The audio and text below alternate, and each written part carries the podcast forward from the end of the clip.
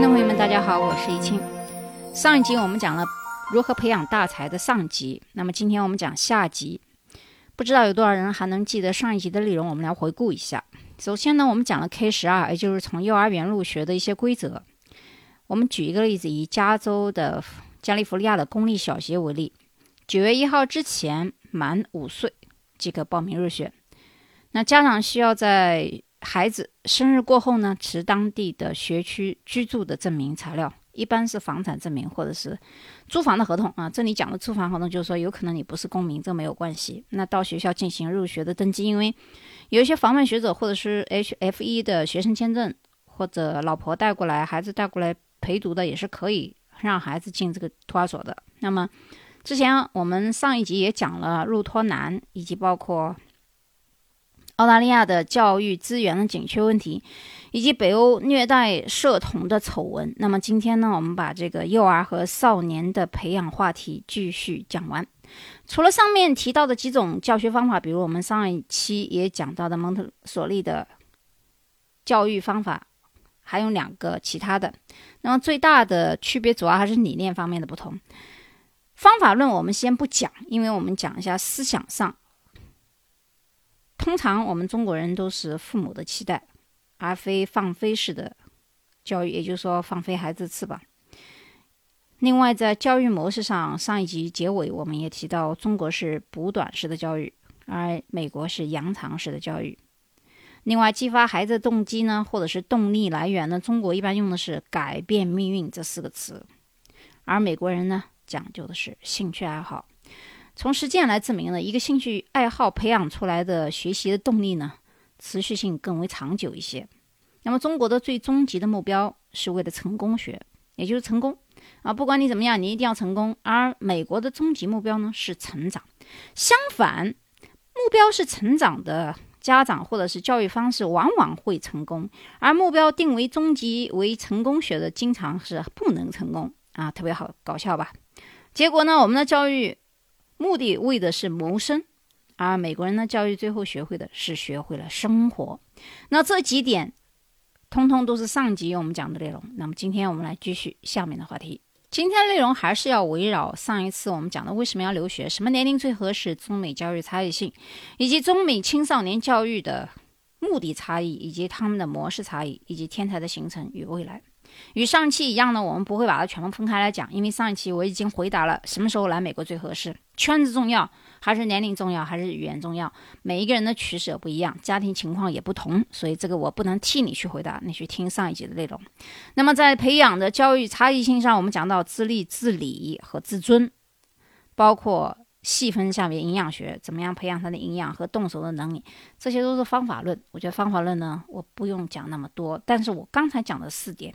是非常之重要，而且我今天讲的几乎每一点呢，听起来都是老生常谈，或者说是每一个字都很简单，但是它背后的道理，我需要作为家长的人，或者是已经在培养孩子的家长，或者是上一辈的人，仔仔细细听听我今天讲的一些内容。除了刚才我们讲的四点，我再重复一下，也就是本整本质上那个 core 是不一样的，父母的期待还是孩子的梦想。中国用的短板式的，美国用的是扬长式。动力来源究竟是要改变命运，还是兴趣爱好？终极目标是为了成功，还是成长？这四点非常之重要，包括它的结果究竟是谋生，还是为了生活？这几个方向点一定要仔仔细细的想清楚，然后你才能教给你的孩子怎么去理解这几句话。接下来我们就谈这个关注点。中国的教育模式里面的关注点，往往就是口号式的。脚下眼前每一天，那英文就是说 today, right now, every day。但是我们更应该关注孩子十五年以后的成功，而不是现在的某一科学习的成绩。它应该是未来、明天和无限远，也就是 tomorrow, future。这是中美教育差异的核心的问题。这个部分呢，实际上是我的收费专辑里面的节目，因为最近我特别忙，没有时间呢继续再更新这个免费的一些的内容。但实际上，我这过几天，大概在八号左右会重磅推出一些新的游学和夏令营的消息，包括最新的一些移民的状况。但由于我明天特别忙，忙在飞机上飞来飞去，可能还没有时间回复你。所以呢，我希望在八号到九号这一天的时候，大家注意关注一下一个新的重要的更新的节目。好，我们下期再见。因为这一集它是一个收费节目，如果你想听全的话，你去微信小程序“周一新频道”购买这个留学专辑。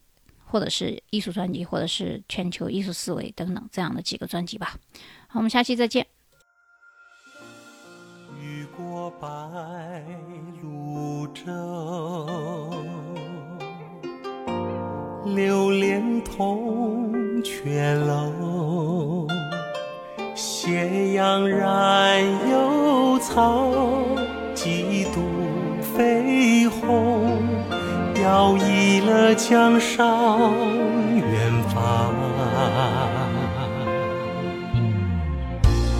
回望灯如花，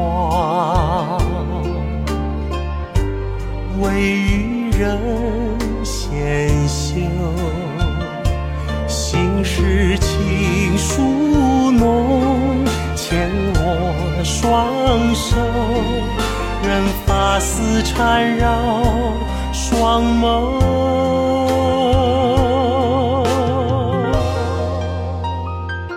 所以鲜花满天，幸福在流传，流传往日悲欢眷恋。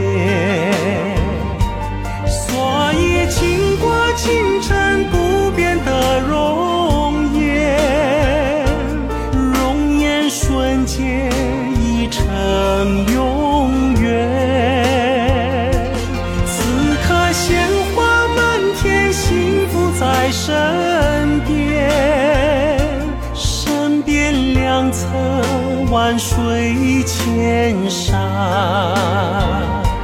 此刻倾国倾城，享受着永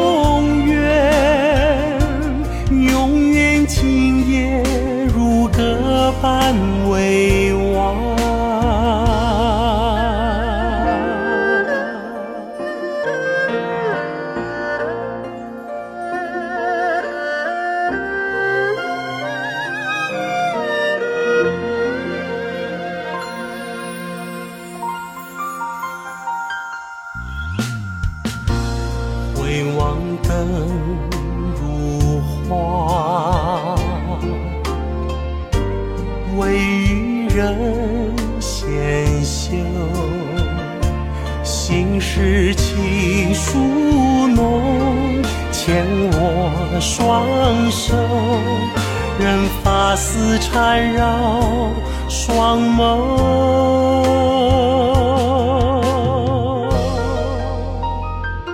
所以鲜花满天，幸福在流传，流传往日悲欢眷恋。